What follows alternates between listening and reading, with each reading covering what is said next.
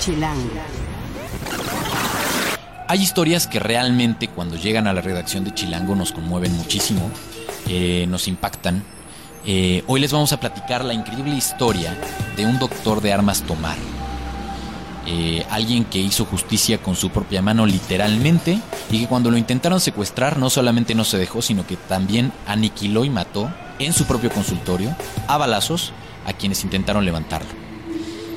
Les hablaremos también de otras cosas más ligeras, por supuesto, porque ya estamos rumbo a las fiestas de diciembre.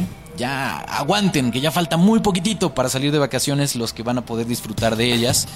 Eh, les hablaremos de cuatro opciones para hacer en la ciudad. Si ustedes creen que eh, la- las opciones se reducen a salir a plazas y a centros comerciales, no, hay varias opciones que se pueden hacer. Les hablaremos de Sensorama, un espectáculo vivencial que si no lo han vivido tienen que experimentar. Cachito Mío, una opción para disfrutar de las bondades de la buena cocina en compañía de quienes ustedes quieran más. El Cascanuez es un cliché, pero que sin duda vale la pena vivir alguna vez en la vida. Y A Love Electric y San Juan Project en 5, un poco de jazz. eh, y nos, ahí nos estamos adelantando un poco en fechas porque vale la pena que compren el boleto de una vez. De esto y mucho más les vamos a hablar en esta ocasión en el podcast de Chilango. Chilango. Cine, conciertos, restaurantes, antros, bares, historias de ciudad, sexo, teatro, humor. Haz patria y escucha Chilango. Este podcast es presentado por Bacardi, Untamable since 1862. Chilangas y chilangos, bienvenidos a esta nueva emisión del podcast de Chilango. Yo soy Juan Luis, me encuentran en arroba Juan Luis R. Pons con ese al final y soy el editor de Chilango, de la revista y de chilango.com. Encuentren cada martes un nuevo podcast, no paramos en estas vacaciones, así que lo van a encontrar cada martes en chilango.com diagonal podcast o suscríbanse para que no se pierdan ni uno aún estando de vacaciones en TuneIn y en Mixcloud. También nos encuentran por supuesto en iTunes donde ya estamos en el top 10 de los podcasts en eh, este país, en la tienda de iTunes México. Así que gracias a todos los que nos han escuchado. Es un gusto llegar hasta sus dispositivos móviles contándoles un poquito de lo que pasa detrás de cámaras, detrás de la imprenta de Chilango, de lo que hacemos. Les recuerdo nuestras redes, en Twitter, en Instagram y en Vine estamos en arroba chilango.com, en Facebook en Chilango Oficial, en YouTube nos encuentran como Chilango en video y en Foursquare estamos en chilango.com. Toda la conversación, todo lo que ustedes tengan que decir bueno o malo, lo esperamos eh, tagueado, hashtagueado con el gatito podcast chilango para que lo encontremos con más facilidad. Hoy les vamos a hablar, como les decía al inicio, de un doctor de armas tomar, de estas historias muy fuertes que nos llegan a la redacción de Chilango, que cuando me la propuso Javier, que es nuestro editor de reportajes y quien hoy va a platicarnos de cómo escribió este artículo, fue un, por supuesto que queremos esta historia en la revista. Y entonces fue un trabajo de semanas, de, yo creo que más, ¿no? De, de más de un mes, seguramente, de investigación. Javier, gracias por estar acá. Hola, ¿cómo estás? ¿Cómo están todos? ¿Cómo diste con esta historia? Eh, yo recuerdo que es algo que habías estado siguiendo de un tiempo. Sí, de hecho fue una noticia más o menos sonada, incluso a nivel nacional en su momento, cuando ocurrió en febrero de 2013 este, el asunto del, del doctor. Entonces, a partir de ahí... Este, Que además es un doctor, doctor, es un médico. Sí, es un médico cirujano que tiene un consultorio en, en la colonia Fuentes de Aragón, en Ecatepec, y que pues tuvo que defenderse y, como él dice, defender a sus pacientes de una vez que lo quisieron levantar, como se dice, cuando se lo, lo querían llevar secuestrado. Y lo Este, querían llevar secuestrado eh, como resultado de negarse a una extorsión, ¿cierto? Sí, le, le exigían un pago de por derecho de piso y por renteo que él no quiso dar. Entonces fueron por él y para obligarlo a pagar, pero él no se dejó. Tú lo conociste, por supuesto, lo entrevistaste, platicaste con él, eh, viste un dibujo del que hablas en el texto que es muy interesante. Eh, porque imagínense, chilangos y chilangas, este asunto de defenderte, pues literalmente, de- ah, tomando el arma de uno de los atacantes, eh, según lo que cuenta la investigación y lo que tú nos cuentas en el artículo que pueden encontrar en la revista Chilango de diciembre, eh, es esto, en el momento en el que llegan al consultorio y le dicen, bueno, pues este, como no nos quieres pagar, pues ahí vamos por ti, ¿no? Y este hombre, es, eh, pues cuando llega, su primera reacción es no oponerse necesariamente, sino decir, a ver, ¿no? Sí, claro, él, él dice que, que se puso en un, digamos, en una actitud defensiva, suplicante, para evitar que, que los agresores se pusieran violentos de entrada, ¿no? Eso como para tranquilizarlos y hacerlos creer que dominaban la situación y que él era una víctima fácil, ¿no? A la que solamente tenían que arrastrar y llevarla hacia el vehículo que ya tenían preparado afuera del consultorio. Y en eso, él se acerca al cinturón o, al arma que traía uno de estos atacantes. Sí, porque lo jala hacia así el atacante para agarrarlo y entonces él aprovecha ese movimiento para quitarle el arma que llevaba en la cintura, voltearse y dispararle al que estaba atrás de él y eso, ese movimiento sorpresivo pues fue el que le ayudó a que este pues no le pasara nada y entonces no solamente toma el arma, sino que la usa con éxito eh, contra quienes lo estaban atacando. Entonces, con, ¿contra cuántas personas? Eran tres dentro del consultorio. Tres dentro del consultorio y había gente afuera. Sí, dos afuera en la calle esperando y dos en una camioneta en la que llegaron todos. Toma el arma, la empuña, dispara y ¿qué pasa? Le da a uno de los este, agresores que estaba junto a las sillas donde los pacientes estaban esperando. Porque además había pacientes. Sí, eran las 3 de la tarde más o menos y había, dice el doctor, solo mujeres y niños ahí.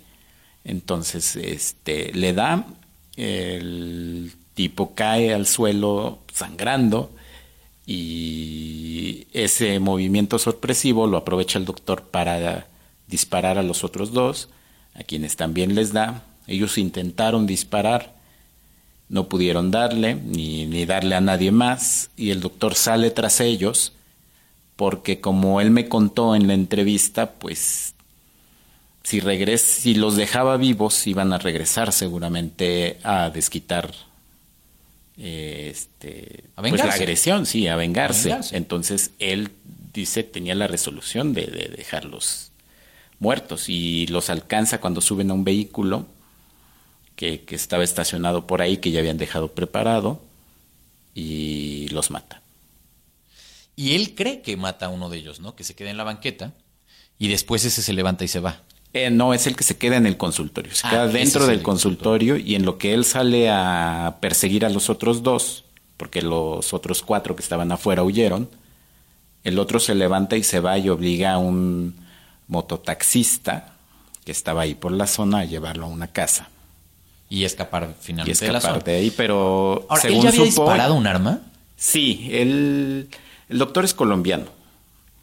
Este, su papá hizo este carrera en el en la Marina colombiana, me parece. Y entonces él hizo su servicio militar en la Marina colombiana. Porque la verdad es que es algo que eh, no es fácil, no es fácil literalmente tomar una, una pistola y dispararla con éxito si no has tenido experiencia previa y menos contra personas que vienen decididas a, ¿no? Que, como bien dices, no se esperaban esta reacción. Eh, y además él dice él vivió su infancia en el Corralito de Piedra, que es este, una zona de, Cartagena, de la Cartagena antigua, y de hecho él vivió en, un, en el barrio de Getsemaní, un lugar muy violento, muy, muy pobre, en el que pues aprendió a defenderse para, para sobrevivir. Es un personaje controvertido, por supuesto, porque esto generó muchas cosas, desde que la propia autoridad local, lo que además sucede después de esto, porque él no se da la fuga, ¿no? De hecho, este, ahí vivía su esposa, su familia en la, en la misma zona, y en el texto ya les iremos contando cuando lo lean qué sucede después con su familia, porque una de estas cosas te cambia, pues para siempre, la vida en el lugar en el que estás, además. Eh, cuando él, cuando él se entrega a la policía, cuenta lo que sucede, que eso es increíble. Sí, él va y se entrega, este, porque en primera instancia dice que había cerca una patrulla de la Policía Estatal del Estado de México que pues no se metió. O sea, los policías no, no hicieron nada, a pesar de que sí estaba este, tripulada. Y hasta minutos después ya llegaron los policías y uno de ellos le, le dijo que limpiara todo y que no hiciera nada, Que, limpiara todo y que ya ellos este, se, pues, encargaban. se, encargaban. Pero el doctor tuvo una sospecha de que pues, eso no le parecía bien y, y decidió irse a entregar. Y en el Ministerio Público, este, me parece que fue en la Fiscalía de San Agustín, eh, que está muy cerca de donde vive el doctor, donde tiene su consultorio. Este, ahí la, la fiscal, dice el doctor, le pidió 250 mil pesos para liberarlo o si no lo enviaba a el penal de Chiconautla, que si recuerdan la charla que sostuvo aquí Alejandro Almazán, él describía el penal de Chiconautla. ¿Se acuerdan que es de donde, se acuerdan de ese podcast del que les contábamos de de este buen samaritano, ¿no? Que recibía a la gente que había egresado de ese penal, que ya estaba, ya había cumplido su condena y que era súper violento al interior, pues es justamente este mismo penal al que amenazaban entonces llevar a, al doctor. Pero lo increíble del asunto es que él se salva, pues, pues por un pelín, como diríamos, ¿no? Así es, porque según él, él ya tenía miedo de, que lo llevaran ahí porque sospechaba que habría secuaces de quienes lo quisieron matar, quienes lo quisieron secuestrar. Y pues pensó, me voy a morir, me van a matar allá. Entonces le pidió a su esposa que juntara el dinero. Su esposa a su vez platicó con la hermana del doctor, porque sus hermanas también viven y trabajan por la zona. Este, y ahí eh, los escuchó un reportero de, del noticiero, quien le habló a Joaquín López Dóriga, y como ese día, según pude corroborar consultando este, la transmisión de, esos días del noticiero, pues ocurrieron varios hechos como el asesinato de un señor que acababa de retirar dinero de, un cajero del banco y, y, lo mataron en alguno de los municipios del Estado de México cercanos a, al DF. Entonces el López Dóriga le habló al procurador y le contó de los dos hechos. Y eso es lo que dice el doctor. Eso es lo que cuenta el doctor. Sí, que, que entonces López Dóriga le habla al procurador y le dice, oye, está pasando esto en tal fiscalía y entonces un reportero escuchó bla, bla, bla, bla, bla. Y entonces así es como eh, descubren o llega a los oídos del procurador. El procurador según lo que cuenta el doctor, insisto, toma el teléfono, le habla a esta mujer y esta mujer le dice, pues no, ya no hay cargos, na, na, na, y lo dejan ir. Sí, lo liberaron, este, además de que los vecinos del doctor ya habían hecho una, este, un meeting este, cerrando la avenida central o Carlos Jan González, que es una de las avenidas principales de, de Catepec, por donde circula la línea B del metro este, cerraron una parte exigiendo su liberación. ¿Por qué? ¿Por qué, por qué en, la, en la colonia quieren tanto al doctor? ¿Por qué la gente confía en la versión del doctor? Porque el doctor ya lleva más de 20 años trabajando en la zona y siempre, o sea, ya tiene sus clientes, dice que pues la ayuda a la gente, convive con ella, ¿no? este, organiza eh, eventos como el, el Día de la Virgen de Guadalupe, por ejemplo, él hace una especie de, de misa y fiesta este, y llama a los vecinos y todo. Entonces hay como mucha integración.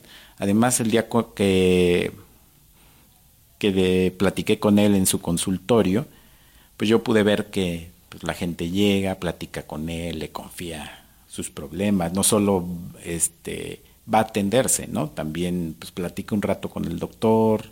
Ha hecho finalmente comunidad entonces. Sí, sí, sí.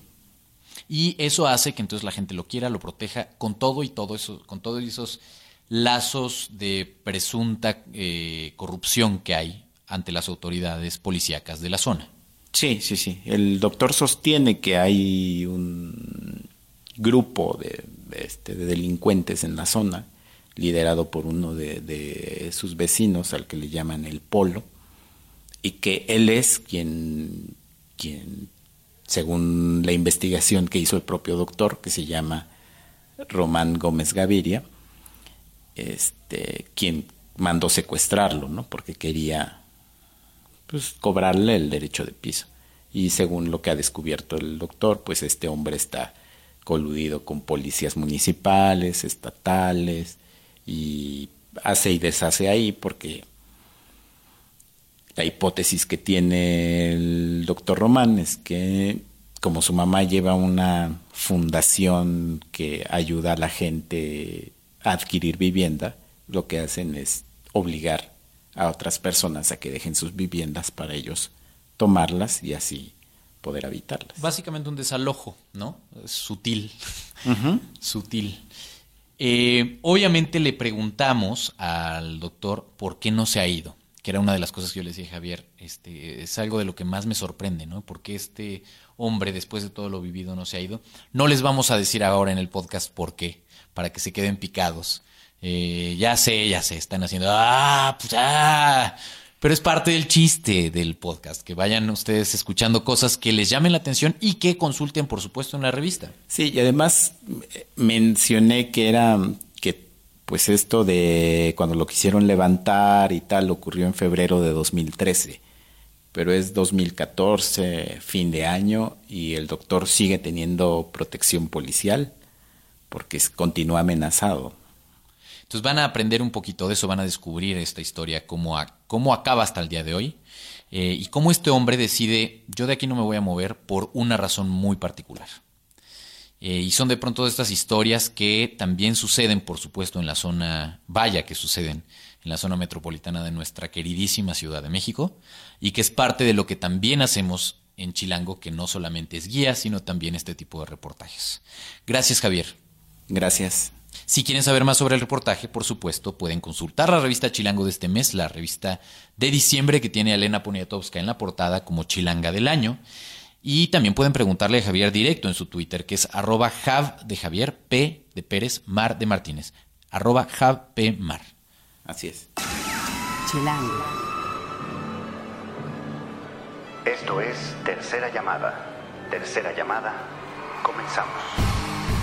Si pasa en la ciudad, está en Chilango.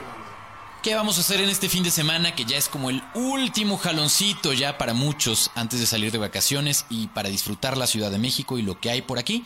En esta ocasión invitamos a dos nuevas voces en el podcast. A Francisco Rubio, que es coordinador de tecnología de nuestros contenidos en Chilango, y a Javier Rincón, que es nuestro coordinador de foto en Chilango también.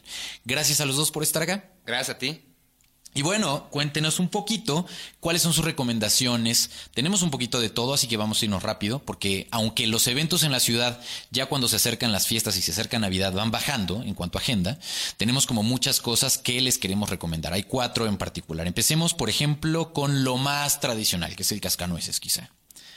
Hola Juan, claro que sí. El cascanueces. Claro que sí. Claro que sí, empecemos. el cascanueces se presenta del 18 al 21 de diciembre en el Auditorio Nacional. Es un evento clásico, tradicional, en el que creo que es importante llevar a, los chilanguitos y a las chilanguitas. Es un evento en familia y, eh, como siempre, es un evento de gran calidad. Hay, no, no sé en realidad la cantidad, pero supongo que son alrededor de 50 actores en escena con la coreografía original de eh, Mario Petipa y digo, la musicalización de Tchaikovsky, ¿no? Entonces, es una... Del máximo cuento de Navidad, ¿no? o sea, sí, tienes que... Es uno de estos probablemente clichés y ustedes dirán, bueno, pero ¿por qué están recomendándonos esto en el podcast de Chilango? Porque si no, no se siente como Navidad. Exacto. Y porque al final, si nunca lo han hecho, esto es una de esas cosas que pasan en muchas ciudades del mundo, ¿no? El cascanueces es evidentemente no es propio de la Ciudad de México, no es algo, pero sí es una de esas tradiciones de pronto que se han ido generando con los años, ya van muchos que se presentan en el auditorio. Si no lo han hecho, además es como siempre yo les digo en el podcast, un lugar en el que se ve y se escucha bastante bien, ¿no? Entonces, eh, lleven a sus chavillos. Sí, y no, y no porque se presente cada año la calidad decae, al contrario, o sea, se sigue manteniendo y, y es un gran, gran, gran espectáculo. ¿Cuál es tu parte favorita del Cascanueces? No sé, yo creo que al final. ¿El, mero final? Sí, yo creo. No lo voy a decir, no sé si ya lo... No, no, no hay que... No hay que no hay, sí, sí, sí. sí no, no, hay que cebarle. Pero no, bueno, en realidad mi, mi parte favorita yo, sería la música. La música. Yo, me considero melómano y sí, la música es de Tchaikovsky. Me, Buenísimo. Ahora vamos a brincar de ese tema a Paco. Si estamos buscando algo para comer, por ejemplo, ¿qué tal si nos hablas de Cachito Mío? Cachito Mío es un lugar ahí en Guanajuato, Guanajuato 138 en la Roma. Está atendido por Patty y Alex. Es un lugar muy pequeñito, así como lo dice el diminutivo de su nombre. Es un lugar Cachito. para... Cachito. ah, 10, 10, 12 personas. Y todo es eh, pues horneado y hecho ahí con ingredientes total y absolutamente orgánicos, entonces eso te asegura la calidad. Además es pet friendly, entonces puedes llevar ahí a tus perros o jugar con el labrador del lugar. Entonces es un lugar muy cómodo para un first date, para una cena con tus amigos. Es que muy además debo decirles, pues escuchas que Paco anda en este mood querendón. Un poco, un poco. Y ya como las fiestas navideñas, este asunto de la melcocha y tal, pues por eso eligió Cachito Mío. Cachito mío de mi corazón, ¿cómo no? Muy bien. Eso está ahí en la, la Roma. Si quieren tener más detalles, pueden llamar al 3623-5037. Perfecto. ¿Cómo cuánto te gastas? Eh, 150 por persona, y, pero bien, son- hacen unos quiche y unas tartas y cada semana tienen eh, galletas de diferente temporada. Por ejemplo, hicieron unas, me contaron, de Día de Muertos, galletas de Día de Muertos, entonces estaban impresionantes y ahora justo para Navidad también harán unas especialmente pues, de la temporada. A ver, galletas, kirch, No, eh, no, ¿qué no, otras cosas hay? Hay galletas, hay galletas, hay quiche y eh, cafés muy ricos y te atienden los dueños del lugar, los puedes saludar y puedes pasar un buen rato. Muy bien, eso sería el lado gourmet, digamos. Así es. Eh, como bien decía Javier, es un melómano y hay algo que vale la pena, que nos vamos a adelantar un poquito en el podcast, pero vale la pena que, como es un lugar pequeño, compren sus boletos desde ya. Sí. No es para este fin de semana, No. cuéntales un poco. Eh, es el 26 de diciembre para todos los amantes del jazz. Eh, son dos bandas bastante, bastante eh, entretenidas y, y distintas a lo que es el jazz. Eh, a Love Electric, que es con este guitarrista Todd Clauser, y que se compone, es un trío con Todd Clauser, el guitarrista, norteamericano, eh, Aaron Cruz, un gran bajista que ya supongo que todos los eh, músicos chilangos lo reconocen, y Hernán Hedge, un- una bestia en la batería. Eh, ellos también se van a estar presentando junto con San Juan Project, que son unos tapatíos bastante, bastante buenos. Muy recomendable, es en el 5 Jazz, este club tradicional y el mejor club, a mi parecer, de, de jazz en la ciudad. Está en el centro. Va a ser el 26 de diciembre. Yo creía que no iba a encontrar nada como bueno que hacer después de Navidad y me sorprendieron. Los boletos a partir de qué precio van. Acabo de checar eh, la página, están en 350 cover general, los pueden comprar a partir de ya en la página del 5. Ok, perfecto. Y este pues, sería todo, está en el centro. Muy chido. bien. Y si lo suyo no es el jazz, ni comer, ni de pronto el cascanueces con sus chilanguitos, también hay otra opción de algo, eh, de una experiencia a vivir en la Ciudad de México. También eh, yo ya he ido a alguno de sus espectáculos. Eh, les vamos a hablar un poquito de Sensorama. Pues sí, la verdad es que Sensorama es una un espectáculo que te lo pudieran platicar de Berlín, de Nueva York, de Ámsterdam, y dijeras, ¿cuándo va a llegar eso a México? ¿no? Y sin embargo llevan aquí ya más de 10 años, yo me acuerdo de haberlo hecho en, en universidad, ya revelando obviamente la edad, tristemente. Sensorama es un, eh, una- un teatro, es un teatro en el cual los asistentes son parte de la obra, pero no esta que te invitan al escenario y ahí tienes dos minutos, no. Te hacen parte de la obra, como eh, Juan y yo platicábamos antes del podcast. Hay experiencias en las cuales te acercan a tu propia muerte y sientes como te echan tierra. En otras ocasiones. Literalmente, eso es, eso es impresionante. Es- es- es- alguna vez, por ejemplo, no sé si este espectáculo sigue en, en cartelera de Sensorama, pero Sí, sigue, esta, sí. esta sensación de decir, a ver, eh, ¿cómo sería sentir el día de tu funeral? Si eres tú el que se muere. Y entonces son experiencias, yo diría que serían como una especie de espectáculo vivencial, porque no es tanto una puesta en escena donde tradicionalmente te sientas de un lado y entonces tienes a los actores de un lado y el otro, ¿no? Aquí la pared Sí, se no. rompe completamente. Totalmente. Y tú eh, vas viviendo cosas muchas veces a ciegas, muchas veces es eh, utilizando los cinco sentidos. Es correcto. ¿No? Con música, con efectos de sonido, como les decía, esta sensación de irte echando tierra encima. Literalmente creo que la hacían con arroz. Entonces te van dando esta como sensación de te cae tierra sobre la cara, que es algo muy fuerte. Sí, muy fuerte. Y te van llevando y van jugando con tus emociones. Sí, esa obra justo se llama Cosas que solo de muertos se saben. Todavía sigue en cartelera. Hay otras que se llama Colores, que, de qué color es lo intangible. Y otra que se llama Cuatro Elementos Cantos Indígenas para reconectarte con, con raíces mexicanas y chilangas, ¿no? Y tú que ya estás en este asunto del echar novia, está, eh, vas a, ¿a cuál vas a ver? ¿Cuál de ellos vas a ir? Eh, Estoy decidiéndolo todavía, porque el de la muerte creo que es como muy... eh, Poco navideño. poco navideño, quizá. Sí, eh, pero quizá el de los colores. Ok. O, o quiz- es que yo siento que el de los colores va a ser el... el, el Sí, sí, tú a tu chava le están empezando a salir, Paco. O sea, no Sí, puedes decirle, oye, te voy a invitar a ver cosas que solo de muertos se saben. Pues está cañón. Pues ¿no? más allá del Petit Mock no hay, no hay otra cosa, ¿no? Solo- Híjole. Híjole. Pues solo eso. La verdad es que es un gran lugar. Reserven ahí sí con tiempo, así como el 5, este lugar fantástico de jazz.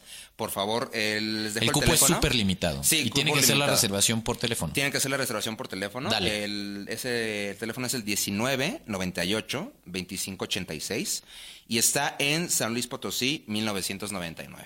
Muy bien, si tienen alguna duda los pueden encontrar a los dos, a Paco y a Javier. A Paco lo encuentran en Fran Rubio E, arroba Fran Rubio E, y a Javier lo encuentran en arroba Javier Rincón 90. ¿Con qué nos vamos a despedir, eh, Javier? Nos vamos a ir con una canción del primer disco de San Juan Project, de su disco homónimo, San Juan Project.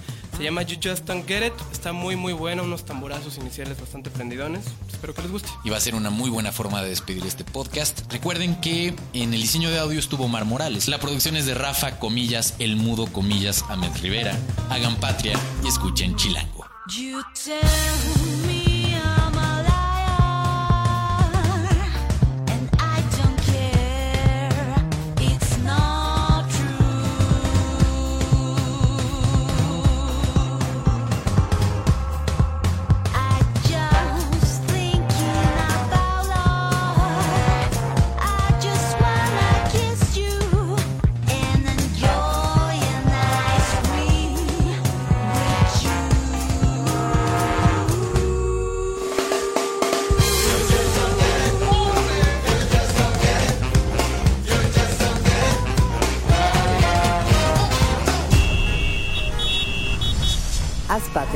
y escucha Chilango.